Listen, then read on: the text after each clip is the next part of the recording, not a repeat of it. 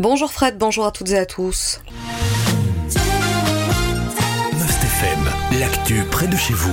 Dans leur page de ce mardi, nos confrères de la Meuse soulignent le blues des mandataires, une tendance qui s'est fortement accentuée depuis le développement des réseaux sociaux, indiquent nos confrères. Selon une étude réalisée par Dedicated pour l'Union des villes et communes de Wallonie, 4 mandataires sur 10 pourraient jeter l'éponge. Fin de citation. Un élu sur 10 envisage aussi de quitter complètement la vie politique. Selon nos confrères, depuis un an, de nombreux élus rencontrés ont indiqué hésiter à se représenter et avoir du mal avec l'agressivité ambiante. Les attaques ne se limitent pas aux réseaux sociaux, soulignent nos confrères. Elles ont aussi lieu durant les conseils communaux. C'est d'ailleurs là qu'elles seraient les plus difficiles. Pour faire face à cette situation, certains élus décident de se retirer des réseaux sociaux. Se privent alors d'un moyen de communication avec les citoyens. Pour rappel, les élections communales ont lieu dans 17 mois. La dernière année de mandat ne s'annonce donc pas facile, concluent nos confrères de la Meuse. Ce week-end, le travailleur humanitaire belge Olivier Van de Castel est revenu en Belgique. Il a été libéré après plus d'un an de détention en Iran.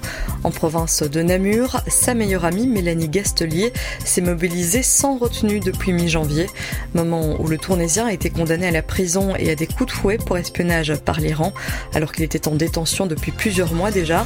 Pour elle, la libération de son meilleur ami est évidemment un soulagement, indique nos confrères. Il rappelle que tous les mercredis soirs, le groupe se réunissait pour mettre au point une veillée et d'autres actions pour manifester le soutien des Belges envers Olivier Van de Castel. Fin de citation. Mélanie Gastelier, je cite, remercie chaque signataire de la pétition, chaque personne ayant affiché le visage d'Olivier sur Facebook, une fenêtre de maison, au bureau, etc. et tous ceux qui ont participé aux différentes actions. Fin de citation. Selon elle, l'effet de masse a mis une pression sur le gouvernement. Elle espère aussi que le cas de son meilleur ami servira de sensibilisation, indique nos confrères de la Meuse. Elle invite ainsi à signer les autres pétitions en ligne pour les autres détenus dans d'autres pays. 15 000 personnes ont occupé les rues d'Arlon ce week-end à l'occasion des fêtes du Métranque. Selon nos confrères de la Meuse, une cinquantaine de personnes ont été mobilisées au niveau de la police pour encadrer les festivités, dont une quarantaine de personnes sur le terrain et une dizaine en backup au niveau du centre de coordination. Fin de citation. Il y a eu peu d'incidents. Une seule personne a été mise en cellule selon le bourgmestre Vincent Magnus. En ce qui concerne les soins médicaux, il y a eu entre 40 et 50 interventions et peu de cas ont été envoyés à l'hôpital. Autre constat relayé par le bourgmestre à nos confrères, les consommations ont été plus raisonnées selon les cafetiers. Ils estiment que c'est lié à la baisse du pouvoir d'achat. Les festivités du Métranque ont commencé samedi à 15h et elles se sont prolongées jusqu'au dimanche. Pour le bourgmestre arlonnais, cette édition 2023 est une réussite. Comme d'habitude, les différentes villes jumelées à la commune étaient invitées, rappellent nos confrères de la Meuse.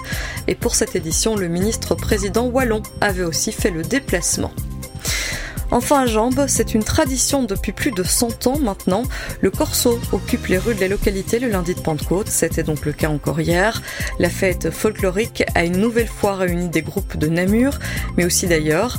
Selon nos confrères de la Meuse, cette année, les Alfers, les Mazuis et Côté-Lijambois, les échasseurs, les Macrales du Val de Sam, la fanfare de la police Namur capitale étaient présents sans oublier le petit train fleuri. Le rondeau final a eu lieu devant l'église des Oblats. Hier soir, un feu d'artifice a été lancé du pont de Jambes en clôture de l'événement. Voilà qui termine ce point sur l'actualité en province de Namur et de Luxembourg. Je vous souhaite de passer un excellent début de journée à l'écoute de Must FM. L'info proche de chez vous, aussi sur mustfm.be.